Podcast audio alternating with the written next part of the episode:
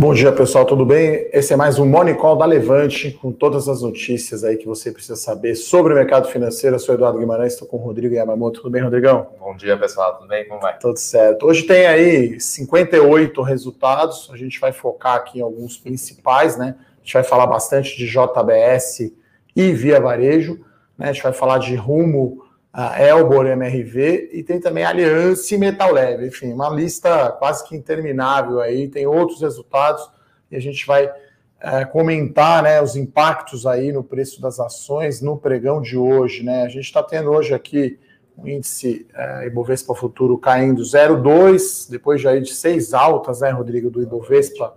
Ontem teve aí a chamada realização de lucros, Ibovespa está 104.800 pontos então, um dia mais calmo aí, né? Depois de fortes altas aí no mercado, né, Rodrigo? Bolsas europeias também com leve queda, mas nada muito alarmante. Só a França caindo um pouco mais forte, mas em geral deve, deve ser também deve acompanhar essa, essa movimentação de, de, realização de lucros em alguns papéis mais fortes, mas os índices em geral com mundiais em leve queda só. É, acho que os destaques aí, talvez hoje o resultado mais forte, né, desse desses que a gente falou é o da Via Varejo, né? Acho que Via Varejo colocou um resultado muito forte aí, o GMV, que é a venda bruta total, 10 bilhões de reais, né? Esse é 41% quase superior ao mesmo período do ano passado. Então, já fez aí também nove meses muito mais do que fez o ano passado todo, né? Então, acho que esse é o grande destaque da Via Varejo, né? Receita líquida cresceu 41, na verdade, perdão, o varejo eletrônico cresceu tanto que já é 40% dessa venda total da Via Varejo. Então, o GMV online né, já é 4 bilhões de reais num trimestre. Né? Então, vem das mesmas lojas que agora reabriram, né, as lojas do Ponto Frio e da Casas Bahia, cresceram 4,3%. Né? Então, tudo isso aí deu um crescimento muito forte da receita líquida, 37% receitou 7,8 bi, acho que no topo ali das estimativas né, que o mercado esperava, e aí o EBITDA veio mais forte por conta aí da margem bruta que foi melhor, e no final tem lá uns ajustes contábeis né, que a Via Varejo fez, 100 milhões de lucro, um EBITDA de 600, EBITDA é uma métrica para geração de caixa, 627 milhões de reais com margem de 8%. Né? Então, Via Varejo, estamos esperando aqui um impacto positivo uh, no preço das ações, né? Pegar aqui. Teve um crescimento bastante importante nas vendas 1P que a gente fala, né? Que é do direto, direto do, do canal da Via Varejo sem ser o marketplace, né? Marketplace também, em, se for comparar, né, os outros players, cresceu bastante, cresceu modestamente de 83,4% de crescimento Quer dizer, é um crescimento forte, mas em relação. É que é natural, né? Você teve o é, segundo trimestre com o auge da pandemia que o online bombou, aí agora reabriram as lojas. A gente também viu isso em Magalu, né? O 3P online, né? O 3P é o marketplace, vendendo aí produtos de terceiros. Não foi tão forte no TRI. Mas no ano, né? São números muito fortes, e aí dessa vez foi um resultado bom aí de fora a fora, né? De ponta a ponta. Então acho que vai ter aí talvez melhor desempenho aí das empresas que divulgaram resultado, né? Está indicando aqui via varejo uma alta de 1,22. A gente só ressalta, né, que o papel andou bem ontem, né? Talvez antecipando esse resultado bom. O papel andou ontem 5%. Então a alta de ontem, né, com a queda do Ibovespa, né, Rodrigo, eu acho que limita um pouco o potencial de alta da Via Varejo, mas estamos indicando aqui alta de 1,22. E na minha opinião, talvez o segundo resultado mais forte, eu vou pedir para você comentar, que é o da JBS, que gerou aí um caminhão de caixa, né? 5,2 bilhões de reais, né? Ela vale 50 bi. Então, olha quanto caixa que a JBS está gerando, né? É muita coisa, né? Assim, os resultados foram muito favorecidos pela contínua demanda, né, da asiática. As exportações, lembrando que fazem parte de 25% do resultado dela, só que a demanda asiática segue muito forte né, com principalmente a questão da gripe suína chinesa, da gripe suína africana e afetando toda a parte de disponibilidade de porcos na China ainda muito forte. É, mas de qualquer maneira, o, a JBS conseguiu um mix muito melhor de, de seus produtos, principalmente na Seara que a Seara teve um resultado bastante surpreendente aqui, mesmo com a, a alta de grãos, que é um, uma matéria-prima bastante importante para o um insumo bastante importante aí para a carne de frango. E também resultados nos Estados Unidos com a demanda ainda doméstica muito forte lá também, tá? É, apesar do, do crescimento do custo por conta do preço de gado mais alto, pela disponibilidade e demanda alta, né? O preço do gado, que é a matéria-prima acaba subindo um pouco, mas eles conseguiram repassar bastante preço também, que é o preço da carne, né? Diferenciando aí. Acho que o, o legal, né, Rodrigo, da JBS é que ela é muito diversificada. Exatamente. Então, no tri passado tinha sido porrada, como a gente fala, divisão de bife Estados Unidos, né? Então a margem EBITDA né, da, da, da JBS foi 11,4 no TRI, tinha sido 15,7 no segundo TRI. Então caiu a margem EBITDA bife Estados Unidos, mas porco foi 15 a PPC, que tinha ido mal, que é a Pilgrim, Pilgrim que, tinha, que, é, é frango nos Estados Unidos, que tinha ido mal no tri passado, foi 12,7. Como o Rodrigo falou, Seara destacou aqui 15,7% é, por cento de margem EBITDA. Então, receita líquida cresceu 34% ano contra ano para 70 bi, EBITDA de 8 bi, né, dá essa margem consolidada aí. Né, lembrando que a JBS ela é basicamente são cinco, como se fossem cinco divisões, né? Você vai Isso. ter. É o boi, Estados Unidos, que é a maior. A, tem a maior contribuição. Tem, tem a, a parte de porco, né? Que é dos Estados Unidos também. Tem a Pilgrims, que é equivalente à Seara lá, no, lá nos Estados Unidos, e tem algumas operações na Europa também. E tem aqui no Brasil, que é, é, é a operação de boi, a marca bastante conhecida Friboi, digamos assim. E tem a marca Seara, que aí vende frangos e processados né, de, de, e derivados de algumas. É, o interessante da JBS, né, que a gente gosta do case, é que tem as três proteínas, então você fica diversificado, né, não depende de um tri, o preço do frango tá ruim, porque o milho aumentou, o milho é o principal insumo, né, para a criação de frango, então ela fica bem diversificada, né. A gente tinha visto já na, na, na BRF, né, que estava bom o mercado de frango, principalmente no Brasil, né, então a, a, a JBS tem as três proteínas, né? Carne de boi, carne bovina, suína e frango. Então, e isso que é interessante. É, ela também está exposto a vários, várias plataformas de produção no mundo inteiro e também exposto a vários mercados no mundo inteiro. Por exemplo, o Japão, ela não, ele não compra carne brasileira, mas compra carne americana, por exemplo. E ela está exposta nos dois mercados, né? É legal, fala um pouco da, nessa geração de caixa que foi gigantesca, né, baixou muito a dívida. Então, a gente está vivendo uma nova era aí para o setor de frigoríficos. A gente viu a Minerva soltando também uma geração de caixa forte, pagando dividendo. E quanto que está a alavancagem aí da JBS, Rodrigo? Então, um ponto que preocupava realmente era a alavancagem da JBS, com muitas aquisições que foram feitas aí no passado e tudo mais.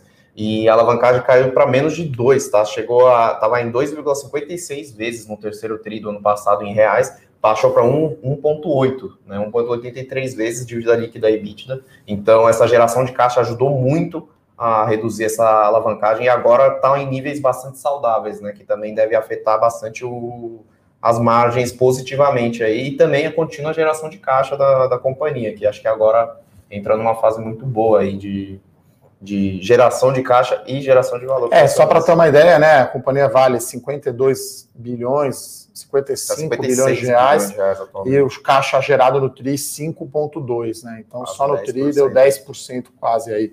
Uh, resultado de frigorífico veio forte, tá? A Marfrig, a gente não olhou no detalhe, mas também foi muito bom.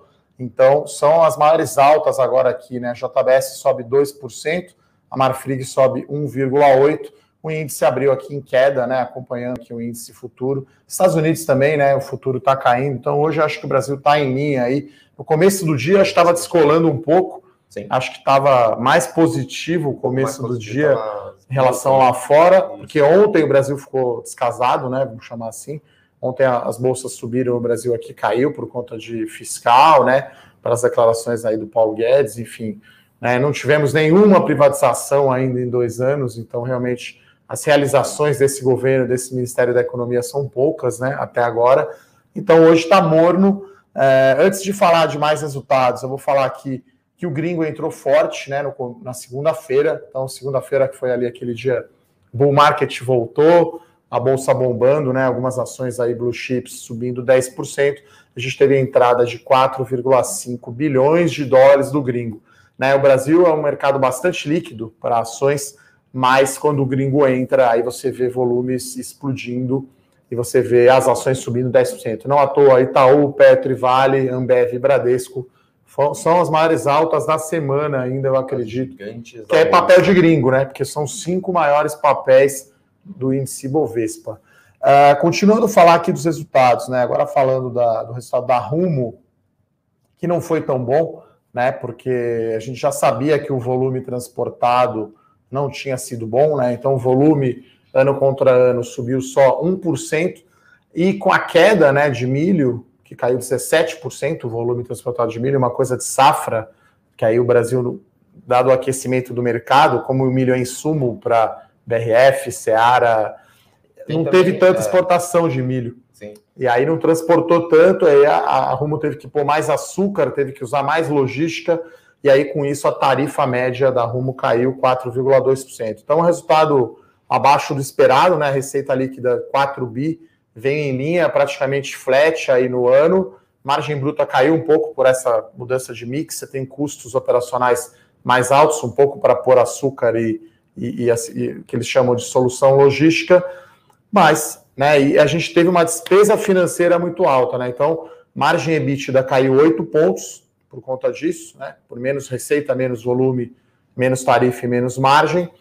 E a despesa financeira foi alta, porque ela pagou né, antecipadamente ali 5 bilhões de reais com uma despesa de outorga. Então, no TRI foi ruim essa despesa mais alta, jogou o lucro para baixo, mas para frente você vai ter uma redução de endividamento, pagando uma menos juros. Uma bastante forte, né? Foi um, foi uma, um pré-pagamento da concessão de mais de 30 anos, né? Que tá, ainda está no início. Ainda São 5 bi, né? Foi 5,1 bilhão que eles pré-pagaram essa outorga aí antecipando você ganha um desconto. Então houve uma queda forte na dívida bruta, a dívida bruta caiu 16%, e aí se reflete na dívida líquida EBITDA 1,7%. Eu tuitei isso ontem já, né? É, quem não me segue ainda no Twitter, Edu, hashtag Guimarães18, um nome meio complicado, mas eu tenho vários homônimos Eduardo Guimarães, mas especialista de ações da Levante é só um. então, é, a Rumo pode ter sim, de repente, no final do ano, preparar pagamento de dividendos. Né? Então ela está é, mexendo totalmente no seu perfil de dívida, tudo que é dívida cara, que ela pode antecipar e pagar antes, ela está fazendo, ela gerou muito caixa, né? O caixa, geração de caixa depois do, do, do CAPEX, do investimento de manutenção, foi quase um bi, 924 milhões. Então podemos aí, como ela baixou desse nível mágico, assim, de duas vezes dívida líquida e que esse que é meio que um número mágico, né? Você tem três, quatro vezes é um número considerado alto, acima disso é altíssimo, e abaixo de dois você já tem espaço da companhia pagar algum dividendo, né, Rodrigo? É, tem assim, rumo é, continuando uma perspectiva positiva, tá? Para daqui para frente, ano que vem, tem mais uma expectativa de recorde de produção de soja que representa basicamente 70% do volume transportado por ela. É, então, não é, não é tanta novidade ter recorde de produção de soja mais no Brasil, né? Ano a ano está tendo recorde de produção. Só que tem, tem um certo descasamento que ela ainda não está conseguindo repassar tanto o preço de, de frete por conta da queda. Teve uma queda bastante acentuada né, da frete rodoviário aí nesse trimestre. Ela não conseguiu acompanhar tanto, os contratos comerciais não estavam tão favoráveis. É uma competição, um né? Na verdade, tem... né? Como o Brasil transporta quase tudo por caminhão, Sim. a ferrovia compete com o caminhão. E aí, durante a pandemia, que, que ficou muito baixo o tráfego, né? É, acabou baixando o frete e ela acabou não tendo tarifa. Exatamente. Mas sim, continuamos gostando bastante de rumo. Sim, continuando bastante positivo. Por outro lado, ela está baixando bastante a dívida, está gerando bastante caixa, né? E está tá gerando bastante eficiência também nas operações delas, com alguma bastante, digamos assim, diluição de custo fixo, né? Então, tem uma perspectiva bastante positiva para o ano que vem. Eu acho que a Rumo, eu não sei se você concorda, Rodrigo, eu acho que ela está indo de um, de um, estágio de crescimento para valor, né? Porque a hora que ela começar, já depois que não tiver mais dívida barata para pré-pagar, vai sobrar caixa, hum. e aí vai ter que pagar um dividendo. Ela tem projetos novos, né? Que é a Ferrovia Norte-Sul, mas não é tanto investimento assim então a, a, empresa talvez esteja aí. É um, é um, bom, é, uma, é um bom play aí para você ter exposição ao setor agrícola no Brasil, né, Rodrigo? Uh, vou falar de outros resultados aqui de construção civil, tá? Então a Elbor soltou um resultado ok, né? Acho que decepcionou um pouco, que não gerou caixa no TRI, Né? Então a Elbor tinha soltado uma prévia operacional muito boa, com lançamento e venda, então puxou receita, puxou margem bruta, deu lucro, né? Porque a empresa ela, ela aumentou a quantidade de recebíveis dela e aí teve uma correção desse recebível no TRI, né? Dá para ver que a Elber optou por não descontar esse recebível, né? Porque aí poderia ter gerado caixa se tivesse descontado. Só para ter uma ideia, no TRI aumentou quase 120 milhões, né? Os recebíveis. Então, operacional bom, DRE boa, com lucro de 15 milhões, finalmente, aí dando lucro, revertendo o prejuízo, mas queimou 25 milhões de caixa. Chama atenção ainda um pouco o alto endividamento da Elbor de 76% de dívida líquida PL. Mas ela reduziu 16% o estoque pronto dela em um ano.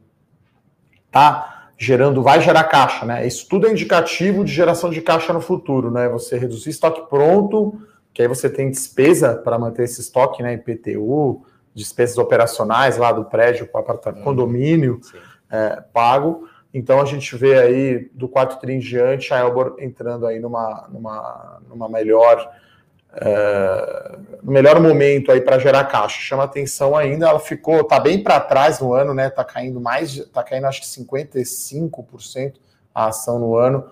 Hoje acho que é um impacto aí é, levemente negativo, como eu falei, né? Acho que como teve o, a queima de caixa, então as ações estão caindo aqui. Está é, subindo 0,20, na verdade, né? E o resultado da MRV, que a gente não olhou profundamente, né? Porque eu prefiro o setor aqui de média e alta renda, veio em linha com o esperado e a MRV está tentando diminuir a dependência do Minha Casa Minha Vida, né? Então eles estão tentando aí é, não ficar tão dependentes, né, Rodrigo? Sim, do... eles estão 80% da minha casa, minha vida, né? Eles estão diversificando, tentando diversificar bastante a, a linha de receita. Vai ter agora um primeiro lançamento mais para média renda, né? Mas ainda é uma coisa pequena. A empresa teve resultados recordes aí de venda, de geração de caixa e tudo mais, porém as margens, porém as vendas foram bastante impulsionadas pelos descontos que ela vem dando e para a perspectiva futura, preocupa um pouco a questão da margem, mas em geral ela está em momento bom e está tentando diversificar bastante essa receita aí da, da, fonte né, de receita aí, que é, hoje ainda é bastante dependente de Minha Casa Minha Vida, apesar de atuar em faixas um pouco mais altas que seus concorrentes. É, acho que esse é o resultado, é o destaque aí do resultado um pouco mais negativo da MRV, né? Então, venda é, top line bom, mas teve um desconto ali para vender, que foi a margem bruta. Né? Então, acho que esse é o, o, o, ponto aí de, de MRV. Então, por isso que as ações estão caindo aqui 2,087. E a Rumo, que eu acho que realmente o mercado decepcionou um pouco aí, caindo 2,5. Curiosamente, Via Varejo está tá em queda, né? Eu acho que o resultado foi muito forte, mas como eu disse ontem, é, 5,5% de alta no preço das ações. Então limita. sempre tenta antecipar o resultado, né? Então, se espera um resultado muito bom, já precifica bastante, aí dependendo de como for, se não, se não surpreendeu muito, tem uma é, realização. Tudo, tudo, é uma questão assim, de gestão de expectativa de vista, né? também, né? Por exemplo, metal leve, né, que estava muito mal, né? Porque está exposto ao setor automotivo, por exemplo, reportou um resultado surpreendentemente bom. Né? Então, metal leve, é, exportação de peças, né? E mercado doméstico foi muito bom peças para motores, né, novos, de carros novos, ainda continua mal. Então a Metal Leve teve, curiosamente, um resultado bom, né? Então a Metal Leve que tinha sido aí os piores resultados no segundo tri, terceiro trimestre já foi muito bem, né? Então a receita líquida cresceu 7% ano contra ano, então você olha ali, nem parece pandemia, né? A margem EBITDA, claro, deu uma, uma, uma pressionada, porque você tem as fábricas ainda não rodando a pleno vapor, mas deu lucro, margem bruta estável, e ela deu uma baixa aqui do projeto lá de etanol, né, o MBE2, 45 milhões. Então o resultado da Metal Leve surpreendeu positivamente, as ações estão subindo aqui 1,8%. Né, dos resultados que a gente comentou aqui, são vários, né? Então, o JBS está subindo 2,2%, Rodrigo, a Elbor subindo 0,8%, né? Porque a Elbor, eu acho que, independente, né, que não tenha gerado caixa no TRI, que acho que essa foi a decepção, a gente vê que a empresa virou o cabo da boa esperança, né? Então, ponto de inflexão né? Porque ela está voltando a lançar e vender, vai gerar caixa, vai reduzir dívida, está no círculo virtuoso, né? E MRV, né, que, que ainda está sofrendo um pouco com a margem. E o destaque mais negativo aí é a Rumo, que está caindo 3%. Agora a Metal Leve sobe 1,7%, a Marfrig 1,20%, JBS perto de 2% e a Via Varejo está bastante volatilidade aqui, oscilando aqui entre o positivo e o negativo. O resultado é bom, tá? Porque se você fizer a conta do EV, que é valor da empresa, dividido pelo GMV, que é venda bruta, a gente vai até atualizar as contas aqui, né? Magalu divulgou essa semana também. Então, eu acho que com esse resultado porrada da Via Varejo, né, ela conseguiu atravessar, né, é, conseguiu fazer a sua transformação digital, né, 41% do seu GMV é online, né, ela conseguiu fazer o, o, o Omnichannel, usando as lojas como hub, claro que a logística talvez da, da Via Varejo não seja tão boa quanto da Magalu, mas acho que esse desconto no múltiplo aí deve diminuir, né? O desconto da, da Via Varejo para a Magalu. Então as ações, inclusive, da Magalu até andam mais, né, do que a pouca coisa, né? Tá Varejo 0,35 tá. agora. Mas no ano, mas no ano é, o desempenho é, ah, é muito disparo, né? É as ações sobem assim. sobem 100%, né? 115% de alta as ações da Magalu, Via Varejo um desempenho muito bom, mas só de 69%. Então, acho que esse desconto via varejo Magalu deveria diminuir, porque o GMV, que é a venda bruta agora da Via Varejo, é 10 bi por trimestre. O online, 4 bi por trimestre, né? Se você pegar só o online, é um número já grande também. Então, uma curiosidade agora também que achei bastante interessante é no lado do marketing, né? Então, empresas de e-commerce têm bastante despesa com marketing para poder atrair também seus clientes e fluxo para, para suas plataformas digitais. Ah, agora a, a, Via Varejo conta com uma, um bonequinho parecido com a Magalu, né? Que tem a Lu lá da Magazine Luiza agora tem é. o CB na Casa Bahia, CB. que aí o Baianinho evoluiu aí. Deve pra... ser o sangue bom, né? Como diz lá no Rio. Aliás, um abraço para os flamenguistas aí, saudações aos, ao tricolor do Morumbi que ganhou ontem do Flamengo. Que milagre, 2 a 1 um. Uh, olhando as perguntas agora, então, Rodrigão, o Ricardo Anjo pergunta aqui de Rumo. Rumo bateu o recorde de volume.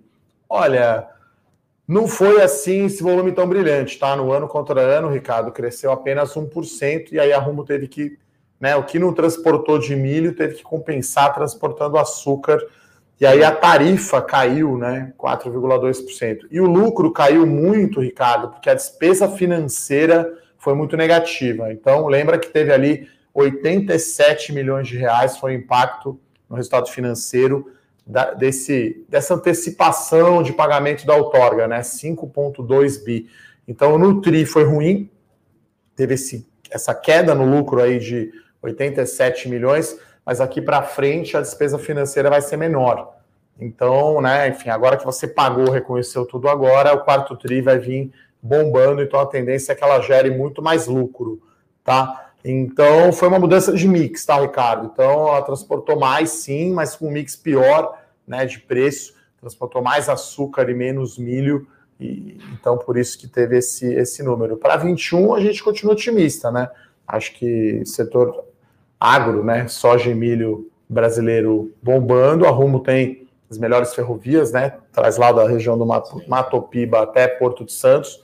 Então, se for fazer um encadeamento aí de fato para 2021, digamos assim, uma perspectiva para Rumo, é basicamente recorde de produção de grãos aí vindo. Ela é basicamente monopolista aí nas, na, no transporte de ferrovias. Tem uma perspectiva de, de, de alta aí para frete rodoviário, em consequência, frete ferroviário, com o movimento voltando no, no, nas estradas, inclusive os movimentos aí nas estradas estão voltando de maneira mais forte, né? E também tem a questão do e-commerce também, né? Que que está puxando o frete rodoviário tem, tem a tendência de puxar o frete rodoviário para frente. E tem a questão do, do rumo que está diluindo custos, né? Então, é, eu então, acho tem que ela... esses, essas duas pontas, uma ponta da receita e na ponta de. E ela entra numa outra fase, porque ela vai começar o ano com dívida líquida EBITDA perto de um e meio, né? né? Então ela vai gerar muito caixa no quarto tri, porque agora ela tem menos dívida né? Então vai entrar com endividamento baixo, então ela tende a terminar 21, Ricardo, gerando muito caixa, e aí provável, não tem nada ainda nesse sentido. A gente vai acompanhar agora a teleconferência, é, de repente pagar dividendos, né? Arrumo que fez um processo de turnaround, né? Ela que estava cinco, seis vezes dívida líquida EBITDA, veio arrumando a casa, eficiência. Então a gente continua, pode mudar um pouco aí para uma ação mais de valor do que crescimento. Sim. Danilo pergunta sobre o resultado da Itaúsa. É, não teve novidades, tá? Porque como já saí, tinha saído o resultado da Itaú, da, da Alpargatas e da Duratex, e ele pergunta aqui essa mudança sobre a XP. É, eu até fiz um vídeo, tá, no meu canal, se a produção tiver aí, puder colocar o link, né? Então o Itaú vai vender a participação na XP e vai colocar. Ela tem, o Itaú basicamente tem 46% de participação na XP. Eles estão pensando em vender 5, inclusive o JP Morgan o banco parece que já foi contratado para fazer oferta, eles cobriam a XP, já estão restritos, e esses 41% vai ser colocado numa empresa à parte. Né? Então, para quem é acionista de Itaúsa, é um impacto indireto. Né? Então, eu conto isso no detalhe no vídeo do meu canal, mas a, o valor de mercado do Itaú na XP é mais ou menos 60 bi. Né? E está bucado no, no, patrimônio líquido do Itaú apenas 9 bi. Então é um ganho de 6, 7 vezes, é 6 vezes quase, e que não passa no valor de mercado do Itaú. Então o Itaú, na minha opinião, fez essa operação para tentar elevar o valor de mercado do Itaú, e aí indiretamente, se o desconto de holding da Itaúsa não mudar muito, você vai ter uma alta também nas ações da Itaúsa. Então, bem interessante aí essa visão. Ah, espirro ao vivo, amigo. Então, é, Danilo, não deixa de conferir lá o vídeo então que eu fiz sobre Itaú XP lá no meu canal do YouTube. Uh, André pergunta aqui, Rodrigo, a vitória do Biden terá impacto positivo nos BDRs? Pergunta difícil, eu jogo para ele difícil. aqui. né? É justo. É, a gente sempre fala que é difícil saber, né, de se, tá, se vai ter um impacto positivo no mercado, tal, ou algumas ações específicas. Mas lembrando que os BDS são ações em geral listadas, né, a, no, no, mercado americano, na bolsa americana. Tá? É, o que a gente vê aqui, que é a vitória do Biden, é positivo em geral para o comércio exterior, para as bolsas em geral para o Biden ser mais conciliador, né? Não ter esse, essa questão mais isolacionista que tinha aí do Trump. E tem a questão que o pacote de estímulos também no mercado americano deve sair de uma maneira mais fácil, tá? Agora com a questão do Biden, mas teria que avaliar caso a caso, tá? Se a bolsa vai subir, se a bolsa vai cair. É, que nem tem a questão do otimismo da vacina, por exemplo, que mexeu no rally aí do, desses últimos dias. Então é difícil saber se as BDRs vão subir, até mesmo porque são mais de 600 opções aí, né, de, de ações aí de BDRs para explorar. Então tem que, teria que avaliar caso a caso, na verdade, né, de cada mercado de atuação de cada empresa também. É, tem uma pergunta aqui interessante, né? É, o pessoal ah, perguntando de resultado aqui, o Matheus, né? Então, metal leve, eu já comentei, tá? O resultado e rumo também. É, de Taesa, a gente não tem grandes novidades em resultado de transmissora de energia elétrica, então, assim como foi a CETEP, a Taesa, né, com sólidos resultados e, e distribuindo um dividendo grande. E Tecnisa ainda não é aquele resultado empolgante, né, Rodrigo? Ainda. É, ela não teve tá... lançamentos aí no terceiro TRI, ela anunciou um guidance aí para 2020 2021 até que forte, né, de 1,2 a 1,5 bi de lançamentos, mas teria que ver realmente como é que seria a execução da empresa nesse sentido, que ela já há bastante tempo está sem fazer lançamentos e sem movimentar muito aí. É, o guidance acho que é o, é o mais positivo, né? O guidance é uma previsão aí da companhia entre 1.2 e 1.5, tá? Tô olhando aqui no site da Tecnise. Então, Sim o resultado foi fraco, mas já era esperado, já que, como o Rodrigo falou, não teve lançamento e venda. Então, esse setor, a gente tem que lembrar, pessoal, que o ciclo é longo. Então, não é um trimestre que faz bombar. Né? Então, entre comprar o terreno, aprovar, lançar, construir, entregar e pegar o caixa de volta, cinco anos. Então, demora não é um trimestre que vai que vai fazer andar o resultado, né, Rodrigo? É o encadeamento de, de resultados trimestre a trimestre que faz aí o, o, o movimento do, das ações e faz aí a qualidade da empresa ser reconhecida aí no mercado também. Bom, tô dando uma olhada aqui nas perguntas, Rodrigo, vamos ver. Acho que a gente falou bastante já, né, dos resultados. Eu lembro sempre que todos esses comentários de resultados que a gente comentou aqui, Rumo, JBS, Elbor, via varejos, você pode receber gratuitamente o Eu Com Isso, né? O comentário escrito com todos os números pontos positivos, pontos negativos, né? O comentário completo. É só se cadastrar. A produção colocou o link aqui para colocar, para você receber esse conteúdo. É, a Áurea aqui pergunta: teve uns não recorrentes no balanço da Via Varejo, mas eles explicaram bem, tá? Então, isso afetou margem bruta, então a gente está comparando o número já recorrente, tá? Sem o ajuste. Então, dessa vez eu achei boa a transparência da empresa, não foi tricky, né? Como a gente fala aqui o balanço, deu para deu para entender bastante entender claro bem, todos os é, números aí. Aonde veio o número, né? É, então, gostei aí desse da transparência aí da Via Varejo sem sem surpresas, né? Bom, o mata-mata aqui entre lojas Renner ou Centauro, Olha, é difícil esse, Bruno, porque Renner é a referência de varejo de vestuário, né? A empresa melhor administrada, líder de mercado, e que ficou para trás esse ano, e mesmo com resultado bom, a ação caiu, e aí agora, segunda-feira para cá, com a onda né, do Biden e da vacina, as ações de valor começaram a ganhar terreno em relação às ações de crescimento como a Centauro. Então a Renner é bem maior né, do que a Centauro, bem mais diversificada, com muito mais comprovada estratégia de execução. Né, eu diria que para o ano que vem, talvez eu iria de Renner. E aí, para um prazo mais longo, acho que a Centauro, né, que, que, vende muito mais digital, poderia ser uma boa, né? Tem uns pontos importantes, né? Ambas são bastante expostos a shoppings aí que tende a voltar aí no ano que vem. É, ambas têm uma estratégia digital bastante forte, sentaram um pouco mais do que a Renner, só que em termos de execução histórica, track record, Renner é, é muito boa, historicamente aí vem dando lucro atrás de lucro. E tem um ponto, mas tem um outro ponto também que a Central acabou de assinou, né? O cara já aprovou aí a assinatura do Sim. contrato com a Nike, que é positivo também. Então, tem os dois pontos que o, que o Eduardo. É, acho aí. que no mata-mata seco aqui, um prazo superior a um ano, eu iria de Centauro, para o ano que vem eu iria de Renner. Bruno, a small cap para 2021 é a Sinqia, tá? Então a gente tem aqui o relatório, né? A gente falou já da Sinqia, acho que foi ontem, né, que saiu o resultado.